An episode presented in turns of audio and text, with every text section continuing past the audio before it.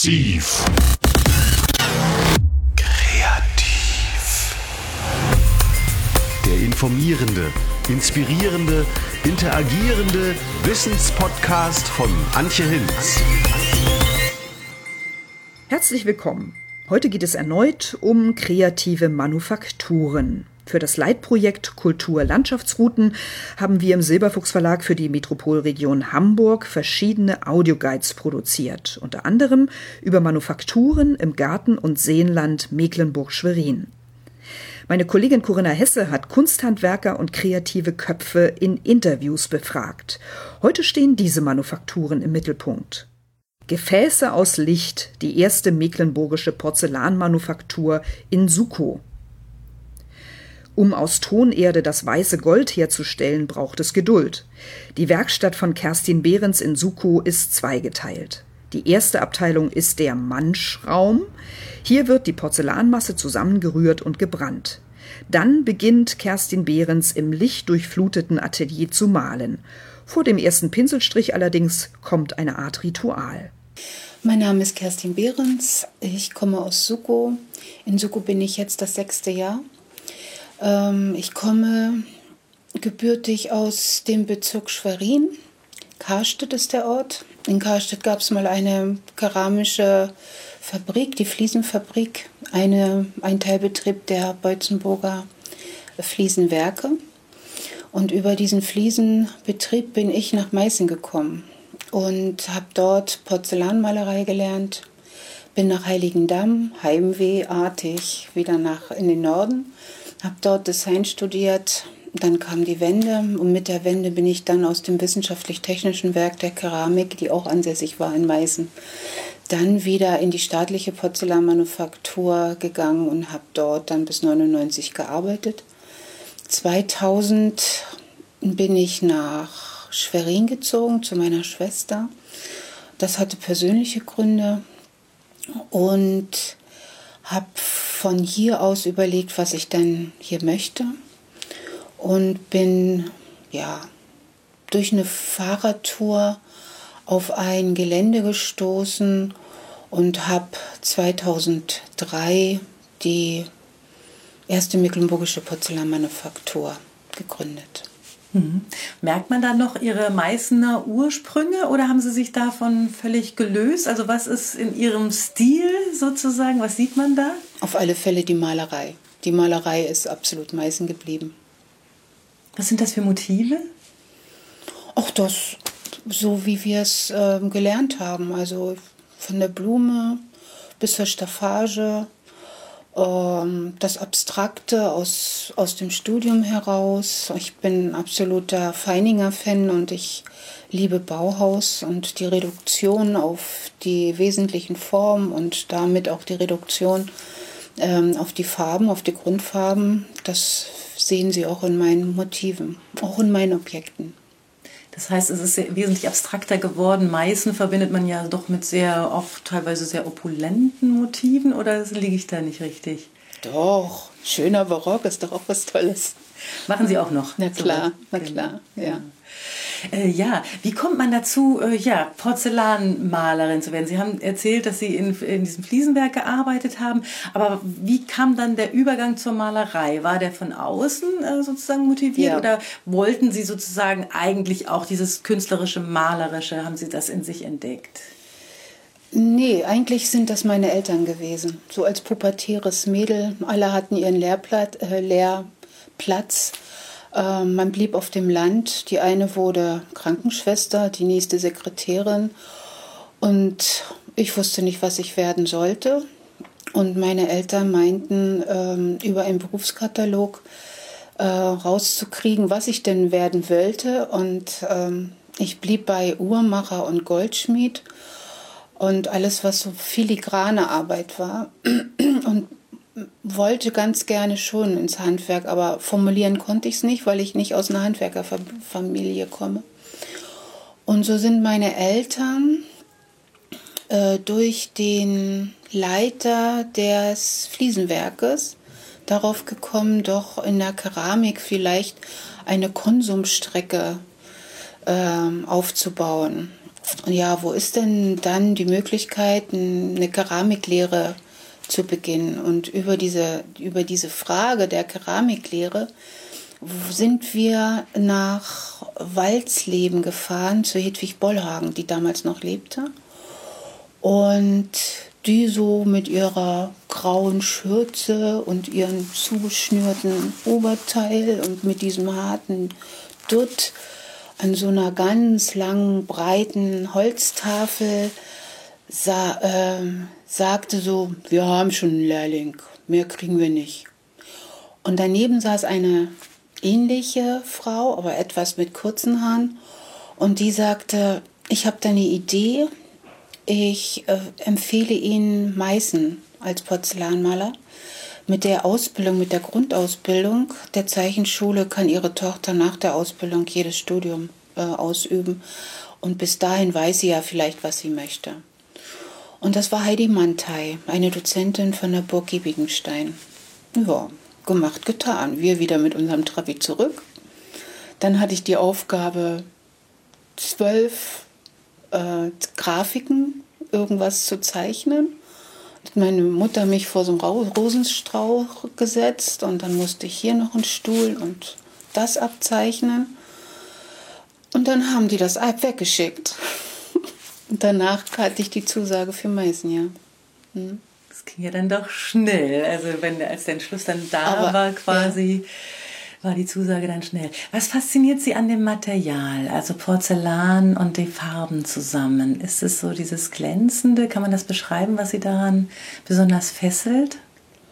Na, erstmal habe ich grundsätzlich immer Respekt vor Weiß. Also wenn ich ein Aquarellpapier vor mir habe oder irgendein weißes Papier, schreibe ich die Anfänge erst auf anderem Papier, um dann auf das Weiße richtig ordentlich zu schreiben. Das kann ich nicht beschreiben, aber ich mache es. Und ähm, ich bin eigentlich auch so eine hundertprozentige. Ähm, liebe auch Unordnung, aber es ist immer so dieses Cleane, dieses Saubere. Ähm, und es ist dann immer so, wenn ich alles um mich herum aufräume und dann bleibt nur noch diese Leere vor mir, dieses Cleane, dann schaltet irgendwann sowas um und dann fange ich an. An irgendeiner Ecke, an irgendeiner Stelle. Und dann ist das für mich nicht mehr clean. Dann habe ich angefangen. Selbst wenn ich den Stift noch gar nicht auf dem Stück drauf habe, dann weiß ich aber, was ich machen möchte. Und so ist das mit dem Porzellan auch. Äh, ich muss erst alles aufräumen. Und das Ding, was da vor mir ist, das lauert schon förmlich. Und dann tänzle ich immer noch so rum und dann hole ich meinen Spiritus und dann wische ich so immer mehr drumherum weg und dann bleibt nur noch das Stück übrig und dann fange ich an. Also das ist immer so, ein, so eine unheimliche Ehrfurcht äh, vor diesem clean, sauberen, glänzenden oder auch stumpfen Objekt, ja. Mhm. Sie machen ja auch so ganz durchscheinende Sachen. Ist das ja. die Herausforderung, sozusagen dieses harte Material eigentlich zu haben, aber dann ganz, ja, durchschein, Transparenz? Ähm, das ist ja mal eine Phase gewesen aus, aus der Tradition. Ähm, es gibt die sogenannten Lithophanien, die die Thüringer super hinkriegen. Und die Thüringer, die haben praktisch aus, aus der Medaille heraus eine Erhabenheit geschaffen. Und diese Erhabenheit geht in die Tiefe. Und da, wo das ähm, am dünnsten ist, ist es am hellsten für uns Betrachter. Und da, wo das Porzellan dicker ist, äh, ist der Schatten. Und wenn Sie sich so alte Gemälde von Spitzweg oder von irgendwie anderen äh, Künstlern, alten Künstlern angucken, und die gegens Licht halten, das denken sie, sie haben Schwarz-Weiß-Foto vor sich.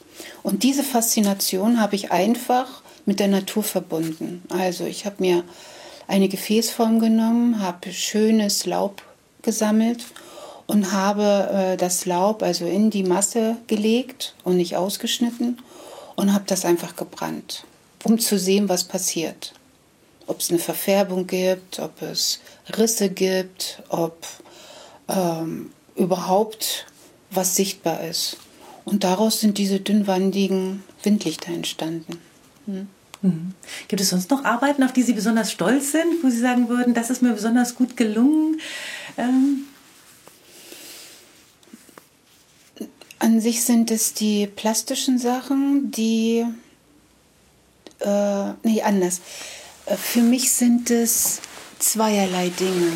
Das eine ist dieses Heimatbezogene, das Märchen zum Beispiel Fischer und seine Frau umzusetzen, ähm, maritime Elemente mit einzuflechten. Und da kommen jetzt Kunden auf mich zu oder Veranstalter auf mich zu, die dann sagen, also zum Heringssong brauche ich aber auch eine Heringstasse. Mach dir einen Kopf. Und ja, äh, ein Dekor zu entwerfen, das ist einfach.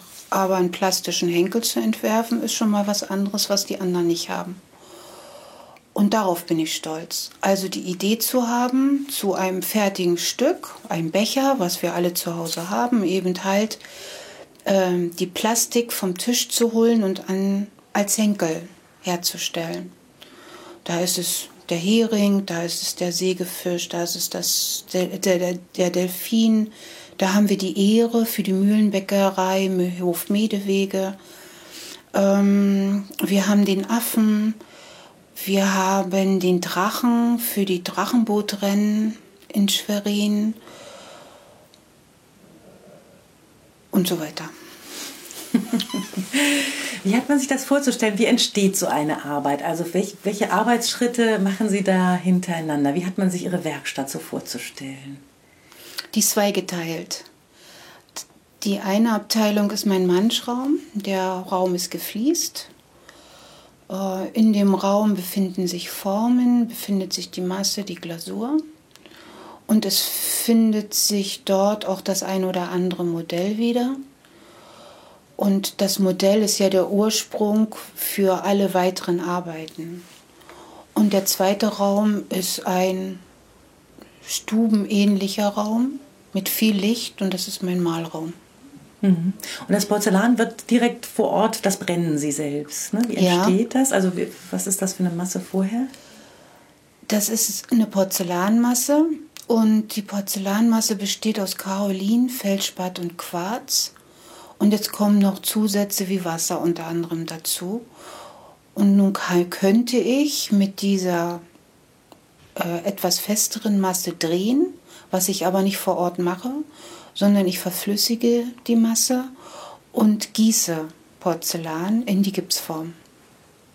Mhm. Und dann wird es gebrannt? In, Sie haben ja, das erste Mal gebrannt, so wie jeder Keramiker das auch macht. Und dann entscheide ich, ob eine Unterglasur raufkommt, also eine Unterglasurmalerei, oder eine Glasur, eine transparente Glasur. Und wenn ich die transparente Glasur drauf habe, brenne ich anders als der Keramiker, nämlich reduzierend und wesentlich höher. Und deshalb wird es weiß. Und deswegen wird es weiß, ja. Okay, genau. Und dann kommt dieses ganz weiß glänzende und dann malen Sie. Und dann male ich da drauf. Und das nennt man Aufglasurmalerei. Okay, und die Farbe, was ist das? Also die mit äh, Farben bestehen aus Metalloxide. Sie kennen Eisen. Wenn Eisen rostet, wird es orange, rötlich und diesen Rost, mit dem male ich. Da gibt es eine Industrie, die also Farben herstellt, extra für Porzellanmaler. Und äh, da beziehe ich die Farben. Also ich kann auch andere Beispiele noch nennen. Kupferoxid ist grün, kann manchmal auch blau werden. Ähm, Mangan kann grau und schwarz werden. Kobalt ist ein ganz wichtiger Träger für Blau. Mhm. Und das hat man sich aber wie so ein ja, Maler vor der Leinwand vorzustellen, so sie sitzen mit dem Pinsel und genau. bemalen genau. das Porzellan. Genau. Wird es dann nochmal gebrannt? Ja, nochmal bei 850 Grad. Genau, das heißt also, die Porzellantassen sind auch spülmaschinentauglich, dann kann nichts. Ah ja, genau. Mhm. Ja, wunderbar. Haben Sie noch irgendwelche derzeitigen Projekte oder Wünsche oder Träume, die Sie sich unbedingt derzeit noch erfüllen wollen oder Pläne für die Zukunft? Also jetzt steht bevor der Tag der offenen Töpfereien dieses Wochenende. Und dann haben wir im Pfingsten Kunstoffen, das sind so die größeren Veranstaltungen. Und ich wünsche mir eigentlich immer ein neugieriges Publikum. Genau. Ja, wunderbar. Mhm. Vielen Dank. Dankeschön. genau, spannend. Mhm. Ja, ich denke nämlich, viele können sich das nicht vorstellen. Ne? Also, dass das wirklich im Grunde wie ein, ein Maler oder wie ein Aquarell oder so ist, dass ja. man da wirklich mit dem Pinsel sitzt und das mhm. dann eben auch Porzellan. Also, das Schöne ist ja, beim, was der Keramiker nicht kann. Ich kann also sowas von zart arbeiten. Der Keramiker, da rutscht die Farbe ja so in, die, in den Gegenstand hinein. Und damit wird es immer ein bisschen plumper, oder? Äh, und beim Porzellanes kann man also schön die Kontraste raussetzen. Also wenn ich es ganz hauchdünn mache und dagegen eine Dunkelheit setze, dann habe ich doch eine Modulation von Licht und Schatten. Und das ist ja so fast aquarellartig.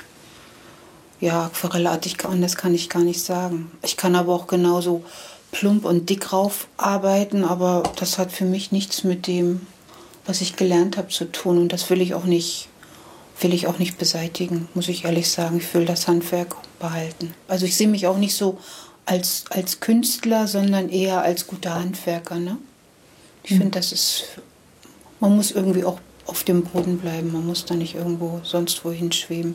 Mhm. Ich arbeite gerne mit Kindern. Gestern hatte ich so wieder einen Rentnergängen. Das macht so einen Spaß, mit dem Porzellan zu bemalen. Das ist so herrlich. Auch so die Kommunikation darunter. Und die sind so stolz, wenn sie dann rausgehen mit ihrer Mundtasse. Das ist total schön. Ja. genau. Und dass das äh, so, äh, so ähm, ja, aquarellartig bleibt, liegt auch daran, dass Keramik das mehr aufsaugt, oder? Ne? Also die Oberfläche ja, das ist, ist, eine ist geschlossen. Masse, ne? So, das, mhm. ja. Vielleicht müsste man das mal vergleichen, dass ein Keramiker sich hinsetzt und mit uns malt und ich mal mit uns male oder dazu noch ein Ölmaler und ein Aquarellmaler, wie unterschiedlich Untergründe sein können. Und äh, aber alle arbeiten wir mit Farbe, ne? Also die, die Maltechniken sind ja auch allesamt wesentlich hm. unterschiedlicher. Genau, also die Oberfläche ist wahrscheinlich so geschlossen, dass es nicht so reingesogen. Es rutscht. Hm. Also es ist so ein, so ein Ding zwischen Ölmalerei und nee, eigentlich auch nicht zwischen Ölmalerei und Aquarellmalerei. Die Sichtweise aus der Aquarellmalerei, die Malweise der Lasurtechnik vielleicht. Aber dann ist bei den Ölmalern ja der Untergrund auch rau und das ist wieder beim, beim Porzellan nicht. Ne? Also ich muss es einfach gemacht haben. genau, wir besuchen mal einen Kurs. Filzen als Philosophie, die Manufaktur Basthorst. Wer die Textilgestalterin Claudia Stark in ihrer Manufaktur Basthorst bei Kriwitz besucht, gewinnt zunächst vor allem eines: Zeit. Also, mein Name ist Claudia Stark und äh, ich bin Textilgestalterin und habe meine Werkstatt in Basthorst. Meine Werkstatt heißt Manufaktur Basthorst. Und ich betreibe seit 18 Jahren ein ganz altes traditionelles Handwerk und zwar die Filzmacherei. Also entstanden ist das schon aus, äh, aus großem Interesse an allen möglichen textilen Techniken und dann ja, ist das eigentlich etwas geworden, was mich total fasziniert hat. Mhm. Und wie hat es Sie nach Basthorst verschlagen? Das ist ja ein sehr idyllischer Ort in der Nähe von Schwerin. Wie haben Sie den für sich entdeckt? Also Basthorst habe ich entdeckt äh, durch meinen Mann, der hier schon wohnte und der sozusagen mich dann hierher gelockt hat. Weil ursprünglich äh, komme ich aus Wangelin, das ist in der Nähe von Plau am See und habe dort äh, meine Filzmanufaktur schon vor, ja, vor 19, 20 Jahren aufgebaut. Und das hatte mich aber hier wirklich auch fasziniert, weil die, ah, mein Mann ganz nett ist. und die Landschaft halt auch sehr äh, äh, schön. Und hier gibt es ja auch noch einen See und ein Schloss und äh, viele nette Nachbarn, die einfach Ideen haben und äh, dabei sind, sich zu entwickeln. Also das war hm. Wenn man zu Ihnen in die Werkstatt kommt, wie hat man sich das vorzustellen? Was äh, liegen da für Materialien und wie arbeiten Sie an diesen Filzen? Also wenn man äh, zu mir in die Werkstatt kommt, dann kann man erstmal sich davor schön hinsetzen auf ein wunderbares äh, Bänkchen, zwei Bänkchen, Tischchen, Stühlchen und kann erstmal in die Landschaft schauen.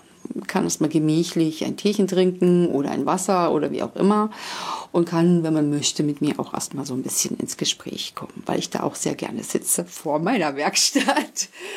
Und äh, wenn man dann hineinkommt, dann sieht man gleich, äh, was für eine Leidenschaft ich habe, nämlich, dass ich sehr floral und blütenreich bin. Also ich bin sehr verbunden mit der Natur, in der ich hier auch lebe und da hole ich dann immer meine ganzen Inspirationen. Das erkennt man dann auch sofort.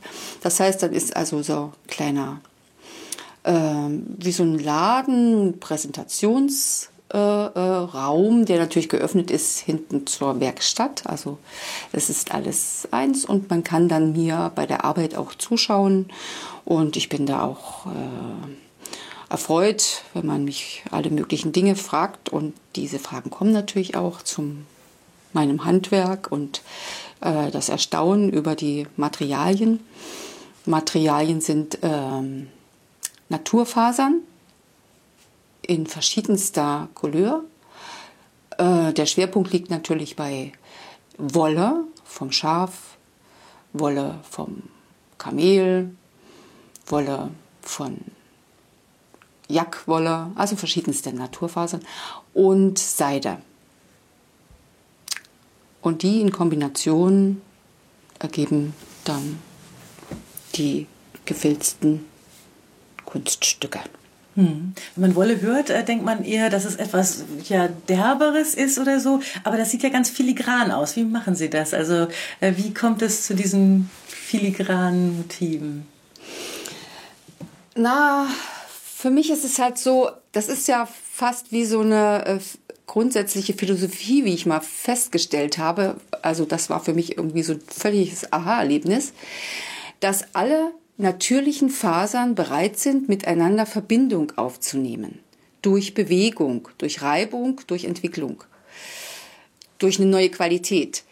Und, äh, und ergeben auch eine neue Qualität, nämlich eine Festigkeit äh, und eine Stabilität.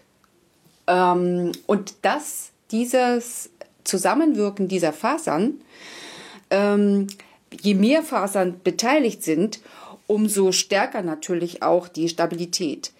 Aber je weniger Fasern äh, beteiligt sind, also je zarter man arbeitet oder ich auch arbeite, umso feinfühliger wird die Verbindung, umso transparenter. Also ich möchte nicht sagen labiler, nein, im Gegenteil, transparent und lässt sozusagen auch ähm, Durchblicke aber sie sind eben eine wunderschöne Qualität, die jeder auch gerne anfasst, jeder gerne trägt und äh, einem irgendetwas in sich tragen, wo man das Gefühl hat, man, man wird angezogen davon. Also ich arbeite sehr, sehr zart mit sehr feinen Materialien, die eben so fein sind, also vergleichbar Wolle also die Wolle, die ich nehme, die ist im Grunde genommen die edelste, Schafwolle.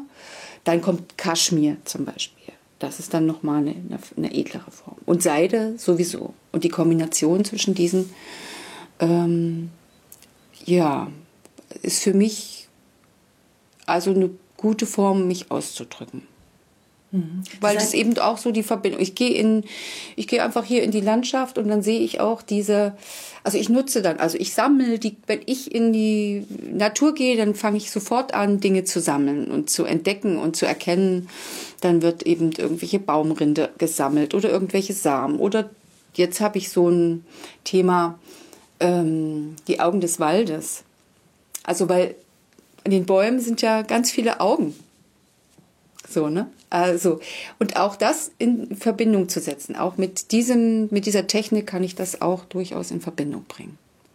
Und darüber erzähle ich natürlich auch mit den Leuten und äh, das finden die irgendwie auch schön. Also, weil es auch so ein Stück ist, so ein Wiedererkennen, weil viele haben auch, wenn die so ihren Stress haben und leben ja auch in anderen Verhältnissen, Lebensverhältnissen, dann erfreut die das, das mal wieder zu hören, weil sie kennen, wissen es auch von sich und gehen dann einfach auch mal los und also eher die Verbindung zur Natur oder dieses mit den Händen schaffen? Also die Verbindung äh, mit der Natur. Also das selber schaffen auf alle Fälle. Also äh, viele, die zu mir in die Werkstatt kommen, bekommen auch Lust, das selbst zu tun.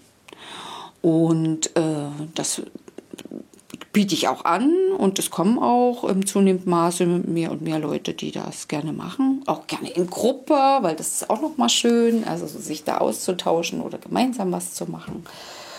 Aber ähm, ich hab, gebe ja auch Seminare, die genau diese Verbindung äh, äh, präsentieren. Das heißt also, wir gehen in die Natur, um da erstmal zu uns zu kommen und dann gehen wir wieder in die Werkstatt und dann ist da so ein Feeling, wo man dann anfängt, die Dinge auch umzusetzen. Also was mit Hand dann wirklich zu tun und also so ein, was man für einen Eindruck mitbekommen hat von der Natur dann auch umzusetzen.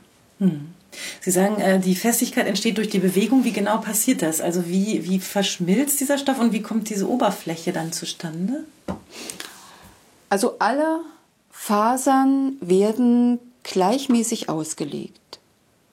Und durch die Gleichmäßigkeit entsteht ein gleichmäßiges hm, Gewirk, nennt man das. Gewirk ist also ein Gewebe ist etwas, was sozusagen gewebt ist. Das hat eine gewisse Ordnung und zwar horizontal und vertikal.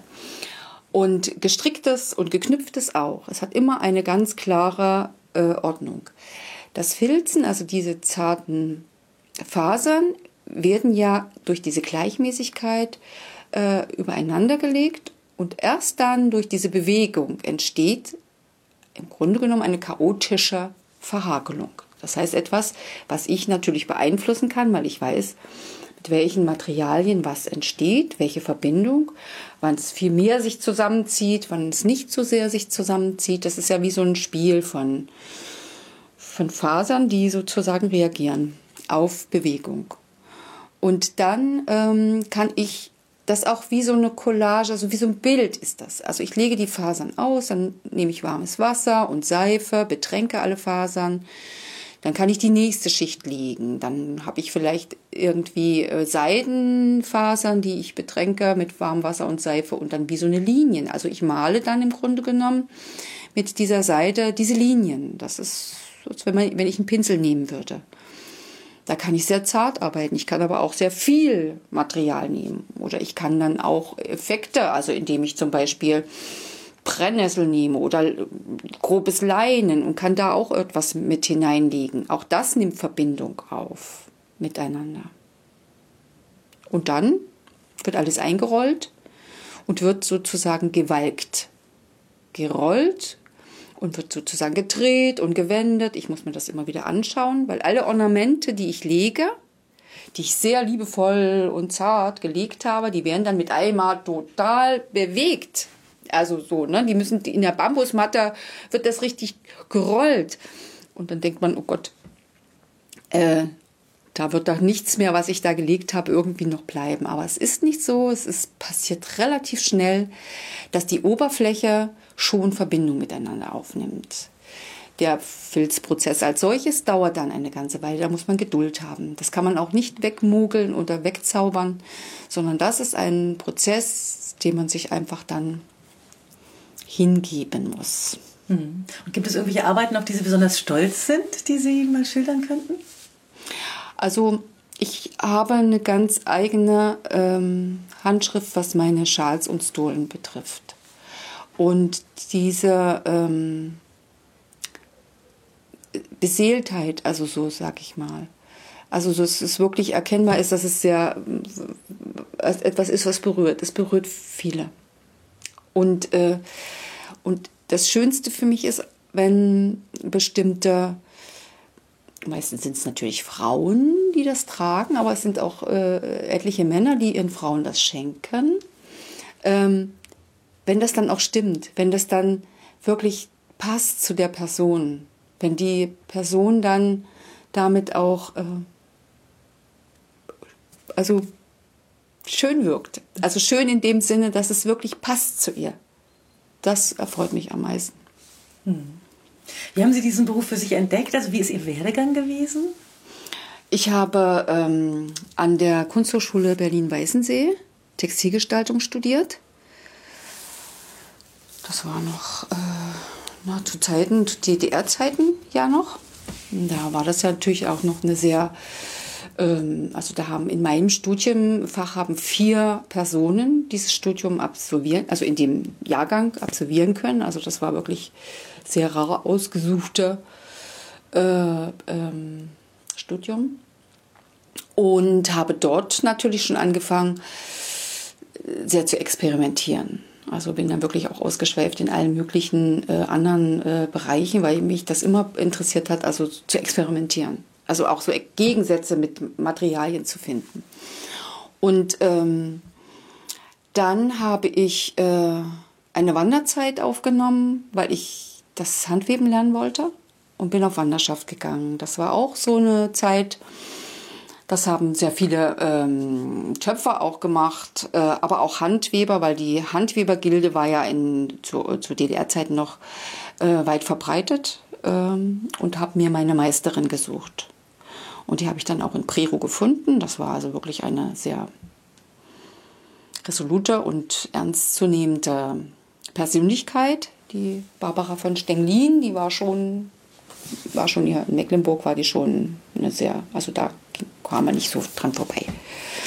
Und habe dort sozusagen meinen Gesellenbrief auch noch gemacht als Handweberin.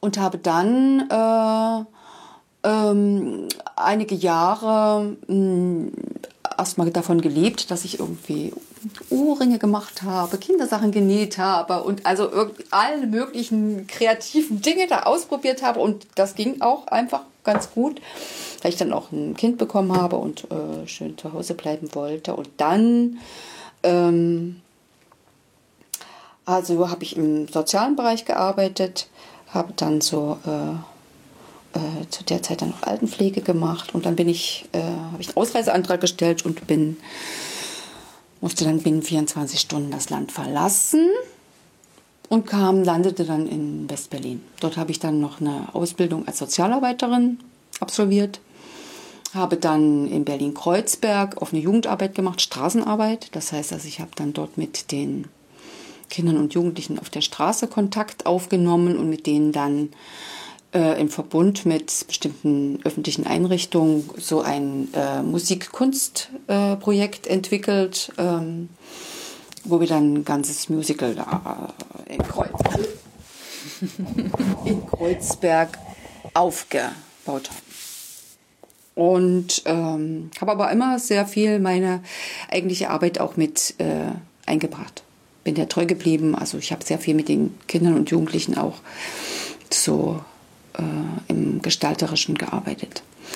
Und äh, dann bin ich nach Mecklenburg gekommen, weil Freunde von mir hier angefangen haben, äh, einen Verein zu gründen und äh, kommunalpolitisch zu arbeiten. Das heißt also etwas umzusetzen. Und äh, das hatte mich dann sehr interessiert. Und dann bin ich in die Nähe von Blau am See nach äh, Wangelin gezogen und habe dann dort erstmal beim Deutschen Roten Kreuz gearbeitet. Als, ähm, Im Grunde genommen nennt man das auch Kinderheim und habe dann ähm, drei Jahre mh, mm, eine ganze Gruppe, also so zehn Kinder und Jugendliche, die dort im Kinderheim waren. Das war aber so eine Familiengruppe, mit denen zusammengelebt.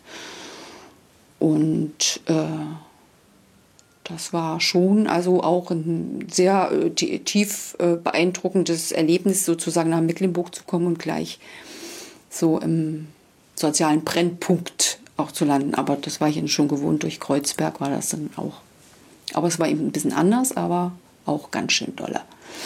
Und in dieser Zeit baute ich dann ehrenamtlich mit noch ein paar anderen Frauen äh, die Manufaktur in äh, Rezzo, das Ülepüle genannt, genannte Haus, aus. Das war erstmal eine Weberei. Und dann äh, ging es wirklich eben darum, das in die Selbstständigkeit auch zu führen.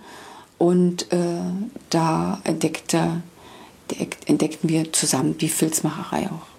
Und da ging es dann richtig los. Da wurden dann riesige Teppiche gefilzt und Bodenkissen. Und äh, ich war dafür zuständig, dann also die Dinge auch irgendwie äh, mal in so eine Verkaufsform zu bringen, weil zu der Zeit haben natürlich alle äh, mit ihren mh, hm, Spinnräderchen folkloristisch versucht, äh, zurück zu den zum, zum, zum traditionellen Handwerk. Aber es ging uns eben darum, traditionelles Handwerk und modernes Design zusammenzubringen und mit unserem Können es irgendwie zu schaffen, das in Form zu bringen. Und da bin ich dann immer mit den Teppichen und Kissen, dann bin ich dann immer nach Berlin, Kurfürstendamm und bin dann immer in diese Designerläden da rein, habe das immer auf auf den Latttisch geknallt und habe gesagt, so, ich komme jetzt hier aus Mecklenburg und wir haben hier mal was hier anzubieten und das ist, wir brauchen eine Vermarktungsform und so. Das waren so unsere naiven Erstlingsstücke, aber das war auch ganz gut, weil das ist natürlich dann auch wirklich angekommen. Wir sind dann in, damals wurde ja die Stilwerkgeschichten in Hamburg, in Berlin und Düsseldorf aufgebaut und da waren wir gleich mit unseren ganzen Teppichen dabei. Und dann war mir das alles zu schwer, diese ganzen Teppiche und Kissen. Und dann entwickelte sich diese Umhüllung, also die Hüllen, diese, also ne, die Schals und Stolen, also so als Thema eine schöne, wärmende, schützende, schmückende, beglückende Umhüllung zu haben. Und dann entwickelte sich diese, äh, also dann, ja, ja habe ich das dann nicht mehr ehrenamtlich gemacht, sondern habe das dann hauptberuflich übernommen und habe diese Filzmanufaktur in Rezzo aufgebaut. Hm, tolle Geschichte, genau. Haben Sie denn hier im Ort noch äh, besondere Pläne? Wie wollen Sie sich hier weiterentwickeln? Gibt es irgendwelche Pläne für die Zukunft? Ja, also wir haben äh, wunderbar große Pläne und es ist, äh, wir haben jetzt auch schon uns äh, zu Gründungsverhandlungen zusammengesetzt und sind eigentlich ganz euphorisch, dass wir das endlich geschafft haben, weil Vereine, wir wollen einen Verein gründen, ein Kunst- und Naturverein in Basthorst und viele aus dem Ort sind also wirklich lebendig jetzt dabei, wollen das auch erschließen. Wir haben hier in diesem kleinen Ort erstaunlicherweise viele äh, Gründergeister, sehr unterschiedlichster Art, äh, die diesem Ort jetzt hier bald auch einen ganz anderen Charakter geben werden. Also neben meiner Manufaktur besteht ja das Kunsthaus gerade rüber, Basthorst.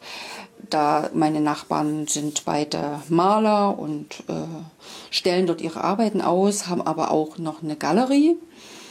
Und das ist dann so eine äh, Verbindung zwischen Bildhauern, Glasgestaltern und Keramikern die Arbeiten, die sie dort ausstellen. Also im Grunde genommen kann man, wenn man hierher kommt, schon einiges äh, sich anschauen und auch Kontakt mit uns aufnehmen. Dann haben wir das Schlosshotel im Ort. Da kann man natürlich dann auch schön äh, ein bisschen Lust wandeln und kulinarische hm, Kleinigkeiten zu sich nehmen. Wir haben eine wunderbare Natur, die wir auch versuchen werden weiterhin zu schützen einen Waldsee und äh, einen Krebsgarten. Dort werden äh, deutsche Edelkrebse gezüchtet, die ja mittlerweile auch schon ähm, vom Aussterben bedroht sind und werden dann sozusagen äh, weitergegeben an Flüsse und äh, Vereine, die also sich mit der Wasserwirtschaft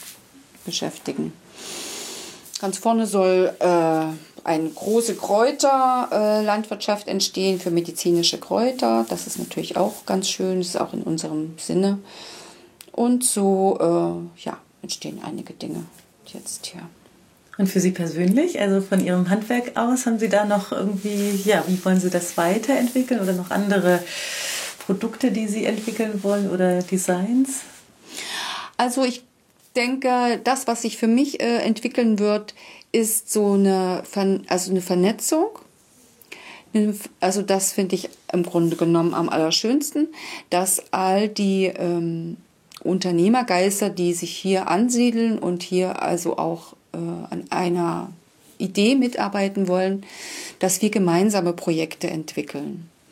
Und dass diese gemeinsamen Projekte ähm, etwas sind, was auch für andere, äh, also dass die, die andere Menschen mittragen. Also erfreuen, äh, auch auf neue Ideen bringen oder vielleicht auch ein Stückchen ein Lebensgefühl mitgeben. Hm, nicht, weil wir jetzt nun so ganz tolles Lebensgefühl haben, aber dass, dass man, wenn man im Kleinen Dinge versucht zu bewegen, dass man dann auch äh, das Gefühl hat, äh, nicht abhängig zu sein, dass das große Rad sich nur dreht und man kann nichts tun, sondern kann schon im Kleinen sehr viel tun. Wir wollen jetzt hier auch so eine Bienen- und Insektenwiesen wollen wir hier äh, erschließen und also so.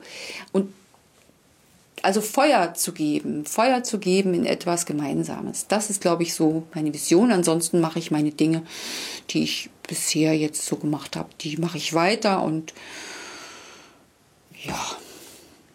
Ja, vielen Dank. In der Tiefe glänzend die Graveurmeisterin Carola Frerichs in Schwerin. Ein Frauenberuf, der auf die Knochen geht. Wenn Carola Frerichs in ihrem Atelier in der Schweriner Münzstraße den Stichel in das Metall treibt, dann ist das Schwerstarbeit. Mein Name ist Carola Frerichs. Ich bin Graveurmeisterin und habe meine Werkstatt in der Münzstraße in Schwerin. Mhm. Und wie wird man Graveurmeisterin? Was haben Sie da für einen Werdegang?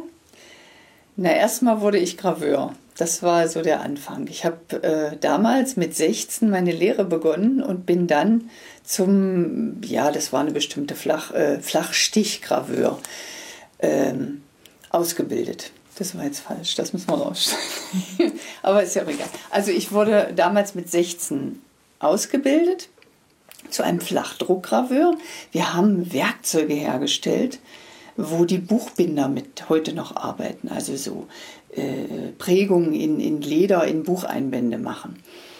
Und später habe ich dann Flachstichgravuren noch gelernt. Das ist eine verzierende Technik. Also das eine war Werkzeugbau und das andere ist ähm, ja nur verzieren. Also Schmuck, alle, alles, alles, was aus Metall ist, kann man ja verzieren mit einer Gravur und sowas wurde dann gemacht. Und das ist eine etwas andere Technik des Gravierens. Und da habe ich dann meinen Meister gemacht so, so lief das dann ab. Und so bin ich dann von, von einem zum anderen gekommen. Mhm. Und wie hat man sich das konkret vorzustellen? Also äh, mit welchen äh, Gegenständen arbeiten Sie? Wie sieht es in der Werkstatt aus? Also äh, schreibt man sozusagen in dieses Metall rein oder wie äh, kann man das beschreiben? Also nehmen wir mal jetzt äh, so ein Stück, was ich bekomme zum Gravieren, zum Beispiel einen Silberlöffel. Da möchte jetzt der Kunde ein, ein Wappen reinhaben oder einen Namen, ganz egal. Also ähm, ich bespreche das dann mit dem Kunden und äh, zeige ihm, was möglich ist. Oft haben die Kunden ja auch noch gar keine Vorstellung, was man ja alles so Schönes noch so machen kann. Und dann zeichne ich das ähm, auf das Metall auf. Und danach wird das dann mit einem Stichel, das ist ein Werkzeugstahl, hinten ist ein Holzgriff dran und mit diesem Stichel steche ich dann in einer Vorwärtsbewegung einzelne Späne aus dem Metall raus. Das ist nicht, das kann man sich nicht so vorstellen, dass es jetzt einmal eine Linie einmal gestochen wird. Die wird halt mehrmals gestochen, je nachdem, wie dick die werden soll. Linien müssen ja, fangen meistens ganz hauchdünn an und werden dann immer breiter und solche Sachen. Und sowas kann man eben nur in Handarbeit machen. Ähm, das ist mit der Maschine einfach nicht so lebendig. Mhm. Ne? Gibt es irgendwelche Arbeiten, auf die Sie besonders stolz sind, wo Sie sagen, das ist, äh, weiß ich nicht, besonders groß geworden oder besonders fein gearbeitet, dass Sie die mal beschreiben? Also ich graviere ganz, ganz winzig kleine Teile, aber auch ganz, ganz große Teile, die ich dann fast schon nicht mehr handeln kann, weil ich das, weil ich beim Gravieren nicht das Werkzeug so sehr benutze äh, drehe, sondern äh, das Werkstück. Ne? Also ich halte das Werkzeug eher still, mal, mal hoch und runter, aber drehen tue ich eigentlich immer das Werkstück. Und darum ist das dann manchmal schwierig, wenn das dann sehr groß wird. Besonders stolz bin ich auf Sachen, die sehr alt sind. Die sehr alt sind und die ich ähm, auch verzieren darf. Wo denn Graveure in früheren Jahren, manchmal in früheren Jahrhunderten, schon drinne graviert haben in dem Stück. Und ich darf mich denn da auch verewigen. Das finde ich so persönlich am schönsten. Ja. Hm. Was sind das für äh, Stücke? Sind das so, so Kunstwerke oder welche Art ist das? Ja, zum Beispiel ähm, ein Leuchter, den die Kirche irgendwo gefunden hat, den sie restaurieren lässt und wo denn Gravuren drinne sind und die dann durch die Restauration oder einfach im Laufe der Jahrhunderte denn so, so verschwunden sind, weil dann mal was rausgebrochen ist, mal was reingelötet wurde, das ist dann einfach weg und das wird dann ergänzt. Und da muss ich ganz genau gucken, ne? wie hat der das damals gemacht? Und dann probiere ich erst mal, ne? Und dann kommt ja noch dazu, dass die Abnutzung ja auch noch mal eine Gravur verändert. Ne? Dadurch, dass das Metall immer irgendwo äh, bewegt wird, äh, nutzt sich ja, äh, werden ja die Konturen auch anders ne? von so einer Gravur. Und das finde ich dann immer ganz, ganz ähm, bewegend. So. Hm. Welche Metallarten eignen sich besonders gut? Gibt es da Unterschiede, äh, wie man die auch behandeln muss? Also ich bearbeite Edelmetalle und Buntmetalle hauptsächlich. Hm. Mhm. Und was ist so der Unterschied? Oder sind die, die einen sind ja wahrscheinlich ein bisschen weicher und die anderen härter zu bearbeiten? Ja, also das äh, Silber zum Beispiel kann ganz weich sein, kann aber auch ziemlich hart sein.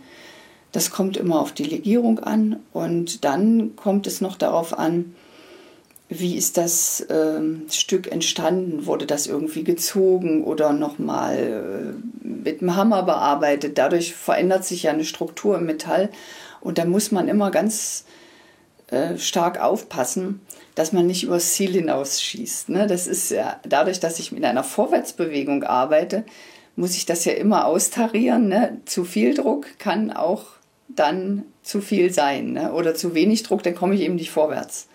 Ne? Oder zu hoch gehoben, bohre ich mich zu tief rein. Zu, etwas zu hoch, rutsche ich raus. Also das, ist, ne, das ist, sind dann halt Erfahrungswerte. Ne? Hm. Das heißt, die Faszination liegt auch daran, dass man sozusagen einen ganz harten Gegenstand hat, aber den dann ganz fein behandeln muss, oder? Ja, ja. Genau. Und die Motive, mit welchen Motiven? Sind das überwiegend Schriftmotive oder, oder äh, ja, florale Motive? Mit welchen Motiven arbeiten Sie? Also überwiegend Schriftmotive. Dann ähm, irgendwelche Verzierungen, äh, äh, ja, Blumen, Blumen, Arabesken, also Weinreben. Äh, aber es sind eben auch viel äh, Wappen oder Zunftzeichen, sowas äh, oder Stadtwappen, ne? Familienwappen, sowas alles. Hm? Mhm, genau. Und wie haben Sie jetzt, äh, glauben Sie, dass Sie eine bestimmte Affinität von Anfang an für dieses Material hatten? Oder wie haben Sie das Material Metall entdeckt? Also wie wird man sowas? Warum, warum sind Sie das geworden? Ich bin das geworden, weil ich aus einer Handwerkerfamilie komme. Und meine Eltern wollten, dass ich auch ein Handwerk lerne. Und deswegen bin ich da eigentlich hingekommen. Dann ging es aber darum, es gibt ja viele Handwerke, ne? Wenn, dann wollte ich halt eben was haben, wo ich mich so ein bisschen künstlerisch betätigen kann. Und das war halt der Beruf des Graveurs. Ne? Da musste ich damals ganz viel zeichnen, um überhaupt da äh, angenommen zu werden und auch schon viel gut zeichnen können. Ne? Das ist einfach die Grundlage, dass man dann, äh, auch weil das, was man mit einem Bleistift aufs Papier bringt oder aufs Metall, das ist eben die erste Stufe vom Gravieren. Wenn man das nicht kann, kann man auch nicht gravieren. Ne? Ja. Mhm. Aber dass es Metall geworden ist, war dann eher Zufall oder?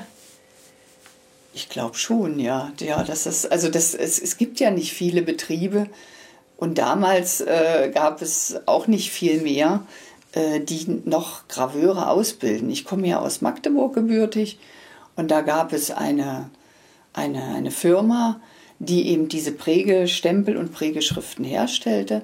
Und dann gab es noch eine, die Schilder gravierte und mehr gab es eben nicht. Und ich hatte eine, eine Ausbildung, da kam aus der ganzen Republik eine Klasse zusammen. Das äh, ist ja nun nicht viel. Ne? Ist es heute auch noch so, also dass es so selten ist? Also ich habe mal recherchiert und es wird, ja meistens eher denn so betriebsbezogen ausgebildet, aber ich habe nicht rausgekriegt, dass vielleicht nicht mehr als zehn bundesweit überhaupt noch ausgebildet werden. Aber so ganz genau weiß ich es nicht. Hm. Hm. Und wie hatte sie dann nach Schwerin verschlagen von Magdeburg? Das äh, war die Liebe. die Liebe hat mich in den Norden verschlagen. Ich wollte schon immer hier hoch. Und äh, ja, und dann kam die Liebe noch dazu und, äh, und dann bin ich hier hochgegangen, ja. Und ich habe es nicht bereut. Ich bin seit 98 bin ich jetzt hier in Mecklenburg-Vorpommern und ich finde es sehr schön. Hm. Und da inspirieren Sie sich wahrscheinlich auch gegenseitig. In der Münzstraße sind ja mehrere Handwerker angesiedelt. Auch die ganze Altstadt von Schwerin habe ich das Gefühl, da sitzen ja wirklich sehr viele Künstler und Handwerker. Ist das inspirierend so, wenn man die dann gegenseitig sich trifft und kennt? Ich finde, äh, also ich fühle mich sehr wohl in der Münzstraße, weil es, äh, weil da eben äh, viel Handwerk angesiedelt ist. Ich würde mir wünschen, dass da noch viel mehr hinkommt. Ähm, ja, also ja, jetzt weiß ich nichts mehr drauf zu sagen. Mit Herrn Diko arbeiten Sie ja zusammen, richtig? Ne? Ja, wir arbeiten zusammen. Wir haben mal so ein Projekt gemacht mit den Uhren, ähm, dass ich Uhren graviere nach Kundenwunsch und er die Uhren dann so zusammenbaut, wie der Kunde das haben will.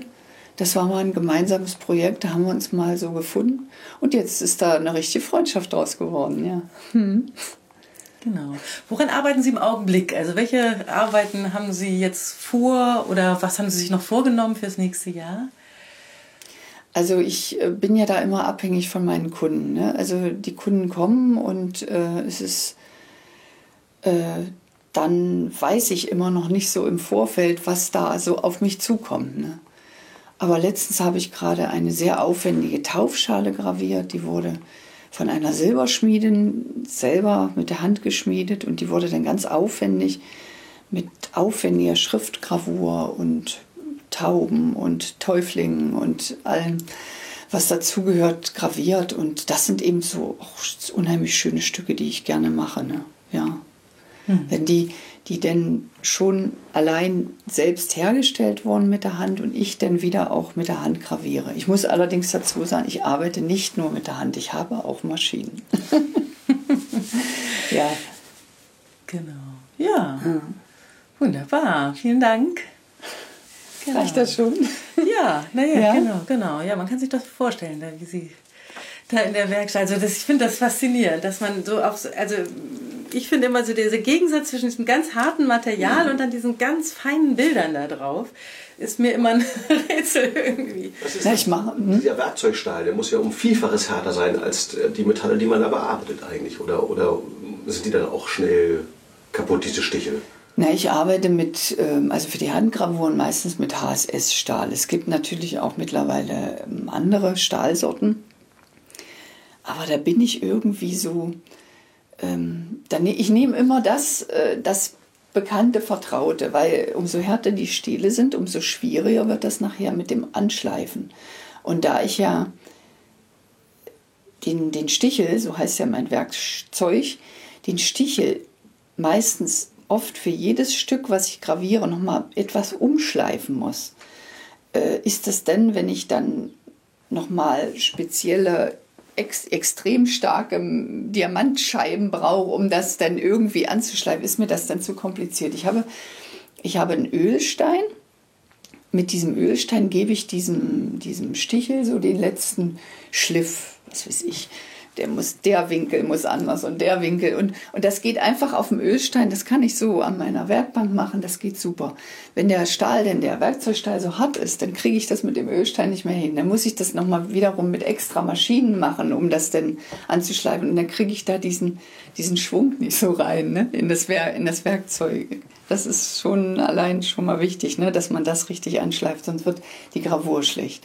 Weil die Gravur ist ja, die ist ja im, in der Tiefe der Gravur ist die glänzend. Und, das, und der, der Stichel muss an der Linie, wo ich schneide und was, das, was dahinter kommt, das muss hochglanzpoliert sein. Sonst ist die Gravur unten, also das, was ich rausnehme, ist nicht glänzend, dann ist es stumpf. Und dann ist es keine schöne Gravur. Und nachträglich kann man das dann gar nicht äh, wieder polieren, so dass es man, man kann wird etwas nee. polieren im Nachhinein, aber dann poliert man alles rund. Also dann werden die Konturen nicht mehr so so so exakt und so korrekt. Ne? Man kann da ganz vorsichtig drüber, aber so wie man da richtig so, was weiß ich, das da an die Polierscheibe hält, dann ist alles äh, rund nachher. Ne? Und dann ist es nicht mehr. Das heißt, man so hat nur schön. einen Versuch und wenn der nicht sitzt, dann ist alles hin. Ja, das ist immer ein bisschen schwierig. Ich mache aber auch so zum Beispiel so mit der Maschine so Hauszeichen oder, oder so spezielle Hausnummern, die denn aus dickem Metall, meistens Messing oder Aluminium, ausgefräst werden, wo denn, was weiß ich, wenn da jemand seinen Lieblingshund hat und dieser Hund soll denn da abgebildet werden, denn die Hausnummer noch dazu und und der Name, dass das alles irgendwo in einem Bild schön zusammengefasst wird und dann aus Metall richtig ausgeschnitten wird. Vielleicht noch der Klingelknopf eingearbeitet wird, dass man da eben auch nochmal draufdrücken kann. Sowas mache ich auch. Ne?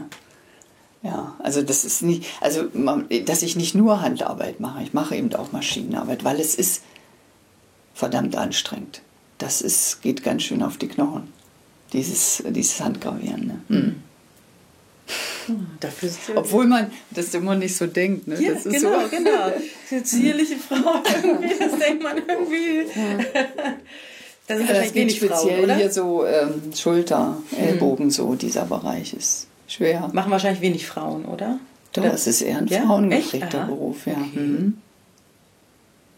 Aber es ist oft so, dass die, die äh, Graveure dann nachher, wenn sie denn älter sind, einfach ähm, auch ein bisschen kaputt sind auf dem Knochen. Ne? Hm. Da muss man auch immer gegensteuern ne? mit Yoga und so ein bisschen Sport, ne? damit man da nicht so krumm wird nachher auch. Mhm. Ist ja wie beim Glockenschauster auch, man sitzt ja immer irgendwie so, so krumm. Ne? So, ich habe so einen hohen Tisch, das haben sie ja gesehen, und da sitzt man so davor ziemlich dicht an der Arbeit und dann sitzt man immer so krumm. Ne? Mhm.